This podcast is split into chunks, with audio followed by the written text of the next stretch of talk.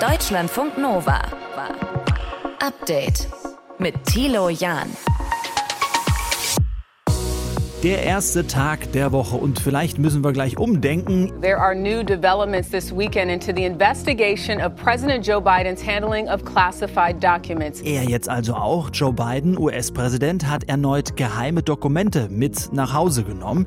Das kannten wir bisher eigentlich von seinem Amtsvorgänger, von Donald Trump. Was da genau los ist in den USA, hört ihr in diesem Podcast. Wir sprechen darüber mit der Politikwissenschaftlerin Laura von Daniels. Entweder Joe Biden ist eben nachlässig, sich und irgendwie zerstreut. Ja, so wirkt er dann. Oder er ist in ähnlicher Weise wie Trump jemand, der die Regeln nicht so ernst nimmt und das Gesetz nicht so genau umsetzt. Wir schauen heute auch auf uns, liefern oder nicht. Er bleibt erstmal bei seinem Nein. Die Entscheidung ist keine, die man mal ebenso en passant trifft. Es geht um eine schwere Panzerwaffe, die eben auch für Offensivzwecke genutzt werden kann und muss. Und deswegen muss man da sorgfältig abwägen, ob man diese Leopard-Panzer an die Ukraine liefert oder nicht. Das sagt Bundesverteidigungsminister Boris Pistorius von der SPD. Warum das Polen überhaupt nicht passt und die da vielleicht ihr eigenes Ding machen, auch das klären wir. Und Handball? Deutschland spielt bei der Weltmeisterschaft in Polen und Schweden und steht schon im Viertelfinale. Was muss eigentlich passieren, damit wir in Zukunft mehr Handball und weniger Fußball schauen? Auch das hört ihr heute in diesem Update. Schön, dass ihr mit dabei seid. Deutschlandfunk Nova. Heute haben wir den 23. Januar, morgen den 24. und dann äh, sind es erschreckende elf Monate, dass Russland seinen Angriff auf die Ukraine gestartet hat. Das ist dann her. Russland hat in dieser Zeit Gebiete eingenommen, ja, aber auch wieder verloren und jetzt gerade ist es unsicher, wie sich die Lage da weiterentwickeln wird. Die Ukraine befürchtet neue Offensive im Frühjahr und sagt, damit wir standhalten können und Gebiete zurückerobern können, brauchen wir Kampfpanzer, zum Beispiel Leopardpanzer Panzer aus deutscher Produktion. Aglaya Dane aus den Deutschlandfunk Nova Nachrichten hat sich mal genauer angeschaut, denn die Bundesregierung hat sich ja immer noch nicht entschieden, ob sie diesen Panzertypus liefern will oder nicht. Möglicherweise wird die Ukraine aber Panzer auch ohne deutsche Zustimmung jetzt erhalten. Wie das? Von Polen. Unser Nachbarland ist ja NATO-Mitglied und besitzt deshalb Leopard-Panzer. Und der polnische Ministerpräsident Mateusz Morawiecki sagt jetzt, wir wollen 10 bis 14 Stück an die Ukraine liefern und wir werden uns von Deutschland da nicht stoppen lassen. Das sind ja aber deutsche Panzer aus deutscher Produktion. Da ist der übliche Weg eigentlich, dass das Produktionsland einverstanden sein muss. Aber Morawiecki sagt dazu das. Wir werden eine solche Erlaubnis beantragen, aber das ist zweitrangig, denn auch ohne Erlaubnis würden wir unsere Panzer in die Ukraine liefern. Die Bedingung für uns jetzt ist, dass wir wenigstens eine kleine Koalition schaffen. Also Morawiecki würde sich in dem Fall dann mit anderen Ländern zusammentun, die auch bereit sind, ihre Panzer abzugeben und dann liefern. Mhm. Welche Länder das genau sind, hat er nicht gesagt. Okay, das ist erstmal die Ansage aus Polen. Was sagt die Bundesregierung dazu? Da hört man unterschiedliche Dinge. Bundesaußenministerin Annalena Baerbock hat gestern im französischen Fernsehen gesagt, dass man Panzerlieferungen aus Polen nicht blockieren wird. Morawiecki hat auch genau auf diese Äußerungen Bezug genommen und hat gesagt, naja, das sieht man, unser Druck auf Deutschland, der zeigt jetzt Wirkung. Aber Baerbock wurde heute beim EU-Außenministertreffen genau auf diese Äußerung nochmal angesprochen und da hat sie die nicht wiederholt. Sie ist da ausgewichen. Mhm. Und ein Sprecher der Bundesregierung und die SPD-Führung, die haben betont, es ist aus ihrer Sicht wichtig, dass sich Polen an das übliche Verfahren hält. Klingt so ein bisschen, als ob man da noch öfter mal reden muss und Gesprächsbedarf hat innerhalb der Regierung. Und man muss auch festhalten, diese Panzerlieferung Waffenlieferungen, die sind ja jetzt schon ein paar Tage ordentlich da äh, für Streit am Sorgen. Ja, also am Wochenende wurde es äh, wirklich ganz schön hitzig. Die FDP-Verteidigungspolitikerin Marie-Agnes Strack-Zimmermann hat gesagt, dass die Bundesregierung versagt hat. Dann kam SPD-Fraktionschef Rolf Mützenich, der ihr daraufhin vorgeworfen hat, sie würde Politik der Schnappatmung betreiben. Sie hat dann wieder zurückgesagt, Mützenich sei Sinnbild für alle Verfehlungen in der deutschen Außenpolitik. Also da wurde es auch dann wirklich persönlich. Und SPD-Chef Lars Klingbeil hat heute gesagt, das muss aufhören. Er hat seine Koalitionspartner dazu aufgefordert, solche, Zitat, Querschüsse zu lassen. Und dieser Appell ging sowohl an den FDP-Chef als auch an die Grünen-Führung, denn auch von den Grünen gibt es immer wieder jetzt deutliche Kritik am Kurs vom Bundeskanzler, der sich ja keinen Druck machen mhm. lassen will in der Panzerfrage. Aber der Druck kommt nicht nur aus der Ampelkoalition, sondern auch mittlerweile von anderen Ländern. Welche Reaktionen gibt es da? Ja, besonders deutlich ist die Kritik an der Bundesregierung aus Osteuropa, vor allem aus dem Baltikum. Der Außenminister von Litauen hat heute Bundeskanzler Olaf Scholz vorgeworfen, von Angst bestimmt zu sein, von der Angst, was passiert, wenn Russland diesen Krieg verliert. Und der lettische Staatspräsident Egils Levits hat im Deutschlandfunk gesagt, dass er wirklich nicht verstehen kann, warum Scholz zögert. Die Situation in der Ukraine sei dramatisch. Die europäischen Verbündeten sind sich einig, dass der Ukraine geholfen werden muss. Und wenn ein Staat dann nicht mitmacht, das ist äh, natürlich ein Problem.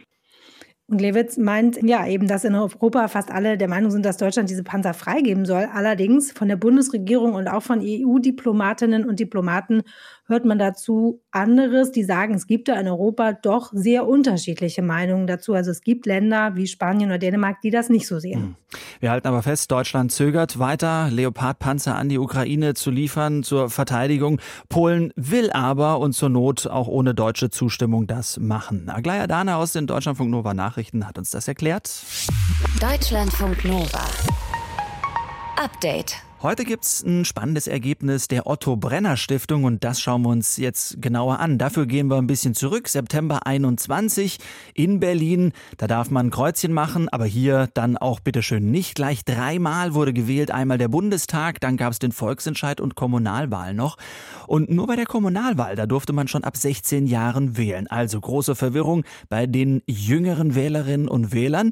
Das ergibt auch eine neue Studie der gewerkschaftsnahen Otto Brenner Stiftung, die sagt, da war man zum Teil wirklich überfordert und das hat Konsequenzen. Sprechen wir darüber mit dem Politikwissenschaftler Thorsten Faas, der an dieser Studie mitgearbeitet hat. Grüß dich, Thorsten. Hallo, ich grüße dich. Zentrales Ergebnis ist also, die unterschiedlichen Altersgrenzen bei Wahlen führen bei den Jugendlichen zu Verwirrung. Warum ist das so? Naja, weil es eben keine Selbstverständlichkeit ist, dass wir uns alle tagtäglich mit Politik beschäftigen, sondern für viele ist es weit weg. Gerade auch wenn es um erste Wahlerfahrungen geht, dann ist das ja alles nicht eingespielt und wohl vertraut. Und genau das ist, glaube ich, auch der Punkt. Man sollte das sehr ernst nehmen, denn das sind hier die Wählerinnen und Wähler der Zukunft.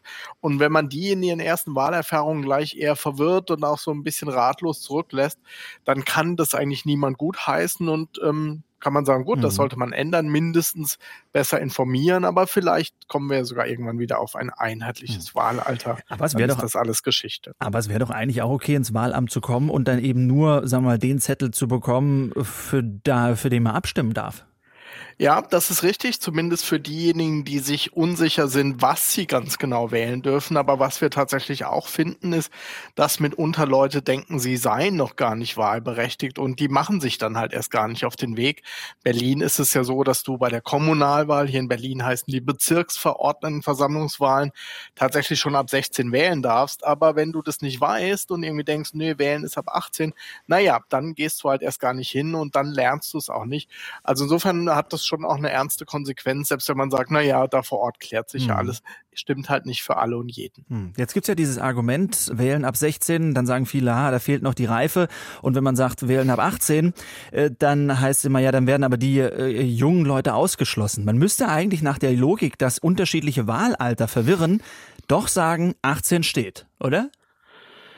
Ja, so war es ja auch lange Zeit mal, nur dass man jetzt bestimmte Entwicklungen, die wir ja auf vielen Ebenen sehen, nicht zuletzt auch mit Blick auf die Europawahl im kommenden Jahr, wo die Ampelregierung ja beschlossen hat, auch da ein Wahlalter mit 16 einzuführen.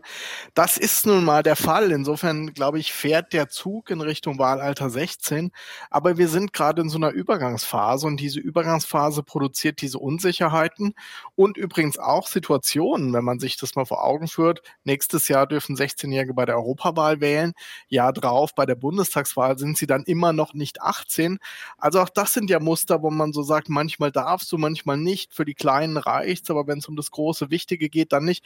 Das sind so Übergangsphänomene, die man aber schon ernst nehmen sollte, weil die eben, und das zeigen wir in dieser Studie, halt auch negative Konsequenzen mit sich bringen. Hm.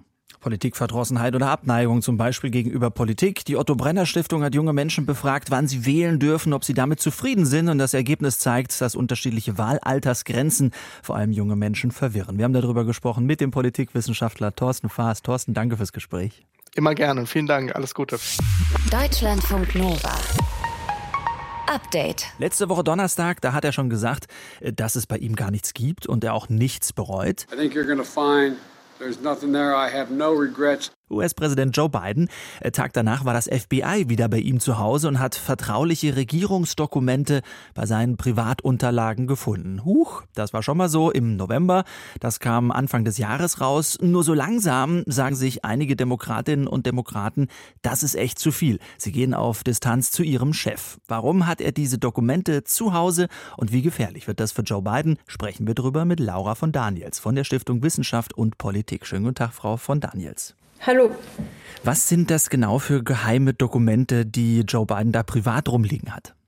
Ja, bei der Einstufung ähm, können wir uns noch nicht sicher sein. Was wir wissen, ist, dass es sogenannte klassifizierte Dokumente sind. Da gibt es aber dann schon auch nochmal Unterschiede, ob das Dinge sind, die eben Top Secret sind, Secret oder eine andere Art von Klassifizierung haben.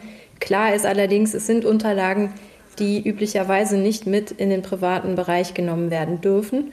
Und genau deswegen ist ja jetzt auch äh, das Justizministerium in den USA dabei und hat Sonderermittler benannt, die sich die Unterlagen genau anschauen sollen. Zuletzt wurde dann auch noch das FBI eingeschaltet, um die Durchsuchung vorzunehmen. Also man versucht jetzt erstmal festzustellen, was genau das für Unterlagen sind und wie viele, in welchem Umfang, mit welcher Bedeutung. Bei Ex-Präsident Donald Trump ist das ja auch so gewesen. Geheime Dokumente mit ins Private genommen. Normalerweise, wenn ich es richtig gelesen habe, müssen diese Dokumente ins Nationalarchiv. Lassen sich die beiden Fälle Trump-Biden denn vergleichen?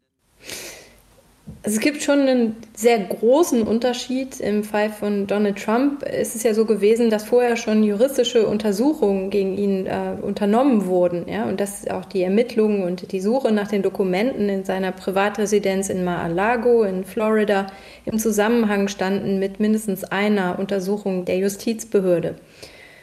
Bei äh, Joe Biden ist davon bisher nicht die Rede. Ähm, es gibt keinerlei Hinweise darauf, dass es irgendwie eine Untersuchung geben könnte und dass diese Unterlagen entstünden zu einer juristischen Untersuchung.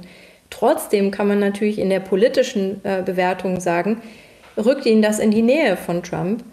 Es gibt eigentlich zwei Interpretationsmöglichkeiten aus Sicht der Wählerinnen und Wähler auch. Entweder Joe Biden ist eben nachlässig und irgendwie zerstreut, ja, so wirkt er dann, oder er ist in ähnlicher Weise wie Trump ja jemand, der die Regeln nicht so ernst nimmt und das Gesetz äh, nicht so genau umsetzt. Ja? Und das ist, ist, beides in beiden Fällen keine gute Auslegung für ihn. Es lässt ihn politisch schwach äh, zurück. Abgesehen von diesem politisch Schwachen, welche Konsequenzen kann das denn generell haben? Also hat das auch, ich meine, Justizministerium ist dran, aber hat das äh, unter Umständen auch ein größeres Nachspiel? Ja, ich denke, auch hier ist wieder die, die politische Ebene die eigentlich entscheidende. Ja? In der Außenwirkung geht es nämlich hier den Republikanern ja schon seit längerem darum, im ähm, Repräsentantenhaus, im Kongress einen Untersuchungsausschuss einzuführen oder einen Unterausschuss, der ist jetzt zusammengesetzt worden, der sich generell mit Übergriffen äh, der Regierung beschäftigen soll, wie die das nennen. Also sogenannte Weaponization, Weaponized Government. Da liegt ja schon ein Vorwurf drin, nämlich dass man davon ausgeht, dass dieser ähm, amtierende Präsident irgendwie seine Befugnisse überschritten hätte. Und für so einen Ausschuss im Kongress ist das natürlich jetzt ein, ein wunderbarer. Der Mehrheitsführer der Republikaner im Repräsentantenhaus McCarthy hat bereits gesagt, dass der, dieser Untersuchungsausschuss sich die Unterlagen von beiden angucken könnte. Davon ist eigentlich auszugehen. Und schon länger sind die Republikaner äh, dabei, einen Skandal zu kreieren, um äh, geschäftliche Aktivitäten des Sohnes von Joe Biden, nämlich Hunter Biden. Wenn jetzt diese beiden Untersuchungen zusammenkommen, äh, dann ist das natürlich politisch noch riskanter für Joe Biden als Präsidenten, aber vor allen Dingen für ihn als Kandidaten für die nächste Präsidentschaftswahl, wenn er nämlich wiedergewählt werden möchte.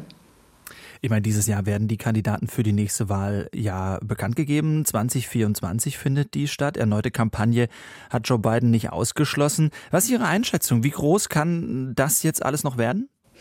Naja, also Joe Biden hat erstens schon reagiert. Ähm, er hat angekündigt, dass er seinen ähm, Chief of Staff, also seinen Büroleiter quasi ähm, austauscht von einem vertrauten Ron Klein zu einem anderen vertrauten Jeffrey Zients. Der ist äh, auch sein Corona-Koordinator gewesen und ein politisches Schwergewicht. Also Biden richtet sich sozusagen neu aus, macht sich fit für eine mögliche Kampagne mit diesem Schachzug. Was ist noch dran für ihn als, als Präsidentschaftskandidaten? In diese Lage kommt er jetzt in einer Zeit, in der auch die innerparteiliche Konkurrenz wächst. Ja? Präsidentin Kamala Harris, die lange Zeit sehr blass aussah und wenig eigenes Profil gewinnen konnte, jetzt aber zuletzt am Wochenende mit einer großen Rede zum Thema Bürgerrechte und äh, Abtreibungsrechte Aufsehen erregt hat und gestärkt dasteht plötzlich. Im Staat Florida aufgetreten ist, äh, dort, wo wahrscheinlich die größte politische Konkurrenz auf republikanischer Seite für Biden zu verorten ist, nämlich äh, der dortige Gouverneur Ron DeSantis ist ja einer der möglichen republikanischen Präsidentschaftskandidaten.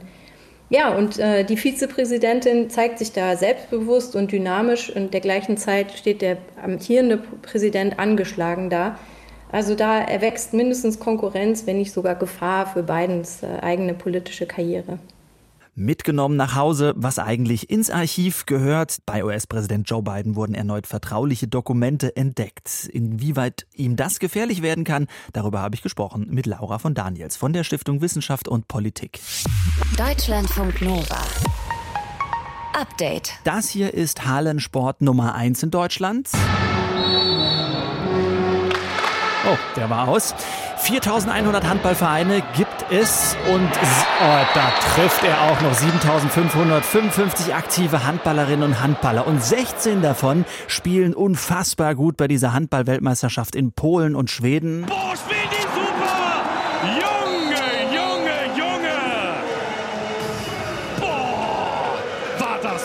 Heute vielleicht das schwerste Spiel der Hauptrunde für das deutsche Team. Es geht gegen Norwegen, aber man steht schon sicher im Viertelfinale, deshalb ist ein Sieg nicht mehr ganz so wichtig. Wir haben uns gefragt, warum Handball, wenn es so ein toller Sport ist und so viel vereint und so viele begeistert, eigentlich dann immer nur im Spotlight steht, wenn große Turniere da sind oder wenn Deutschland Weltmeister wird. Das war zuletzt 2007 so. Ja, sprechen wir drüber mit Christoph Bertling. Er ist Kommunikationswissenschaftler am Institut für Kommunikations- und Medienforschung der Deutschen Sporthochschule Köln. Grüß dich, Christoph. Hallo. Warum packt es Handball nicht dauerhaft wahrgenommen zu werden? Zu wenig Handball in den Medien? Ich würde sagen, ähm, zu sporadisch in den Medien. Ähm, man hat ähm, sehr viel gelernt über die Jahre und man hat sehr gute Strukturen aufgestellt, aber es ist ein Eventpublikum und äh, zu einer Handball-WM kennen wir ja auch, schaut man sich das an, ist begeistert und die Euphorie schwappt über, aber eine Euphorie dann rüber zu retten in den Alltag ist natürlich sehr, sehr schwer. Mhm. Und dieses Event-Publikum ist also nicht dazu bereit, dieses, es ist doch toll, diese Körperlichkeit, diese Spannung, diese Wurfeleganz auch mal so unterm Jahr äh, sich anzugucken. Ich glaube, man ist schon bereit, aber äh, machen wir aus, daraus ein ganz praktisches Problem. Man hat äh, eine Halle und äh, man hat 20 Kinder, die Handball spielen und plötzlich stehen da aber 100 Kinder, weil sie einfach euphorisiert sind und mhm. Äh, diese Würfe mitmachen wollen und das ist natürlich das ganz große Problem. Die Infrastruktur ist überhaupt gar nicht da. Man kann auch nicht abschätzen, wie groß die Euphorie ist. Und Euphorie flacht halt eben auch ab. Mhm. Ähm, das ist so ein bisschen das Problem. Mhm. Aber du könntest theoretisch ja hingehen und sagen, Mensch, wir nehmen jetzt viel Geld in die Hand. Wenn man jetzt merkt, es läuft ja auch irgendwie bei dieser WM recht gut. Und dann gehen wir dahin in die äh, Schulen oder wir gucken mit dem Geld eine verbesserte Ausbildung oder irgendwie ja mehr Trainer zu bekommen für Handball? Das ist richtig, das tun sie auch und sie haben auch gelernt in den, in, in, den letzten Jahren, haben auch gesagt, dass sie äh, nach großen Triumphen da einfach auch nicht gut genug aufgestellt waren, der Verband. Aber mittlerweile ist es so, dass sie es versuchen, aber es ist schwer. Also einerseits hast du einen Verdrängungseffekt oder Verdrängungswettbewerb, dass Fußball natürlich auch tatsächlich sehr viel im Alltag dann auffrisst. Die Euphorie lässt dann auch wieder nach. Und äh, du hast natürlich auch nicht alles unter Kontrolle, weil der Schulsport wird natürlich auch vom Ministerium sehr viel stärker dann eben auch kontrolliert. Mhm. Ähm, also es ist kompliziert komplizierter, als man sich das vorstellt, wenn die Kids dann tatsächlich vor der Halle stehen und euphorisiert sagen, ja, ich möchte jetzt Handball tatsächlich mhm. lernen.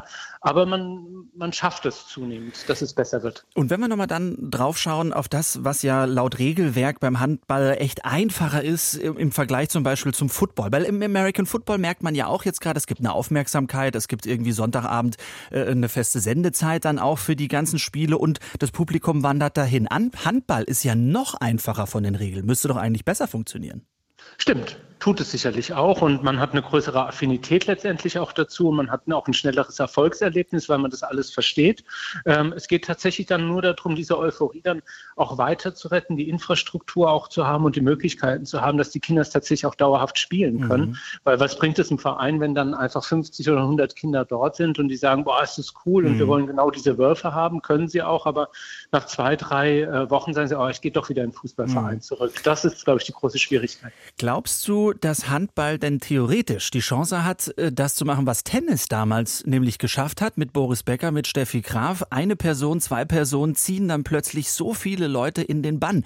Glaubst du, dass unsere Handballer, Juri Knorr oder Andreas Wolf, auch dieses Potenzial haben, damit wirklich mehr sagen, mir egal, überfüllte Halle, ich will's spielen? Ja und nein, es sind Einzelsportarten und bei diesen Einzelsportarten ist es natürlich so, dass es zwei Jahrhunderttalente waren und die dann auch noch gleichzeitig drauf gestoßen sind. Mhm. Ähm, hier ist es ein bisschen schwieriger, weil wir sind halt einfach noch nicht Weltspitze. Vielleicht sind wir es ja dann in ein, zwei Wochen, wenn man dann vielleicht die Weltmeisterschaft gewonnen hätte. Äh, man wünscht es sich, aber ähm, letztendlich ist man so dicht unter der Weltspitze und es ist momentan auch schon ein Erfolg im Viertelfinale zu sein.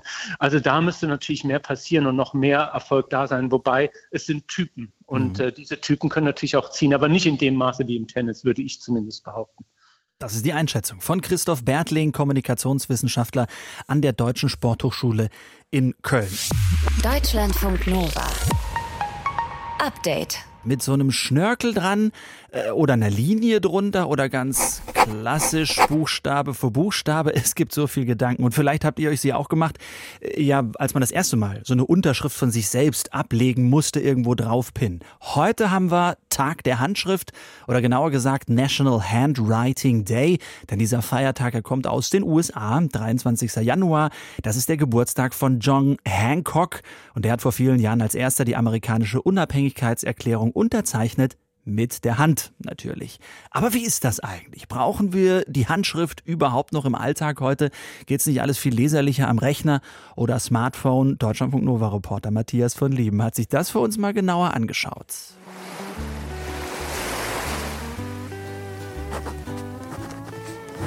Liebe Nina, lieber Thilo, viele Grüße aus der sonnigen Toskana. Postkarten aus dem Urlaub oder so Grußkarten zu Geburtstagen schreiben, das ist so eine der allerletzten Gelegenheiten, bei der ich tatsächlich noch mit der Hand schreibe. Okay, abgesehen jetzt von der eigenen Unterschrift, von Einkaufszetteln oder analogen Kalendereinträgen. Wer heute noch viel mit der Hand schreibt, der gehört in Zeiten von Handykalendern, Tablets und Co. zu einer richtig aussterbenden Spezies. Selbst an Unis. Selbst schuld sagen Experten wie Marianela Diaz-Meyer, Geschäftsführerin des Schreibmotorik-Instituts in Heroldsberg bei Nürnberg. Für das Lernen, für die kognitive Entwicklung der, der Kinder, es ist wichtig, dass das Handschreiben zu benutzen, die handschriftliche Bewegungen. Es ist nachgewiesen, dass damit die Merkfähigkeit, das inhaltliche Verständnis, die Kreativität gesteigert wird. Auch bei Erwachsenen, nicht nur bei Kindern. Also, wenn wir uns zum Beispiel in der Vorlesung an der Uni Notizen machen, dann am besten nicht mit wildem Rumgetippe auf der Tastatur, sondern eben klassisch handschriftlich, weil es uns mehr bringt, sagt auch der Neurowissenschaftler Henning Beck. Warum? Weil wir nicht so schnell schreiben können mit der Hand, wie wir zuhören können.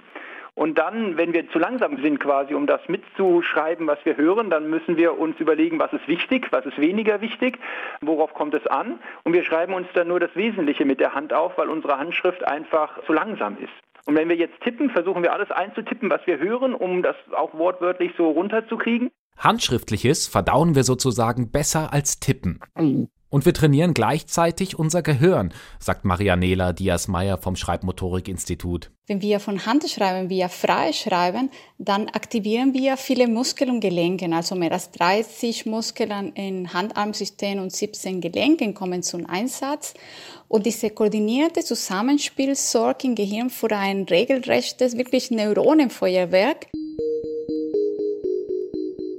Das motorische System im Gehirn kontrolliert die Bewegungen unserer Hand. Das somatosensorische System, das verarbeitet das Gefühl, das die Hand beim Schreiben an das Gehirn zurückmeldet. Auditives und visuelles System übersetzen Sprache in Buchstaben und Zeichen.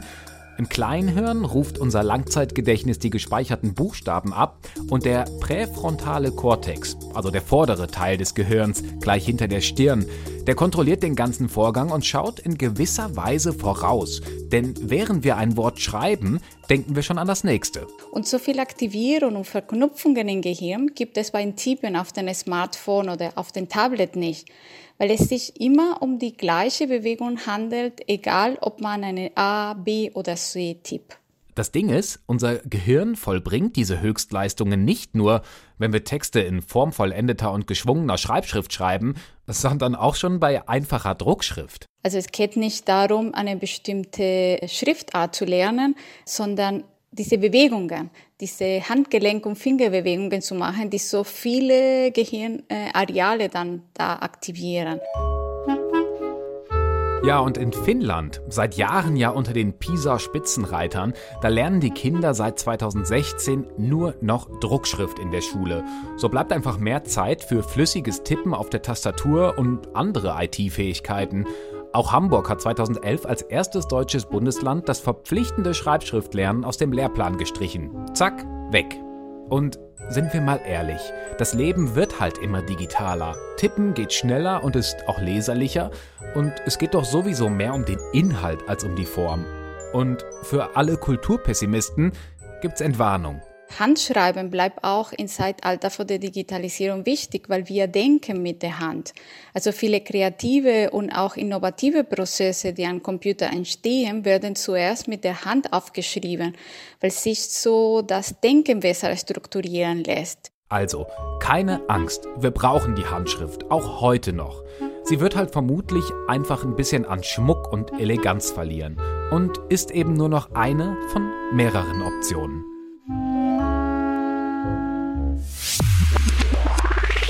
Deutschlandfunk Nova. Update.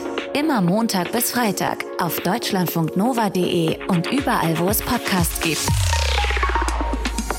Deutschlandfunk Nova.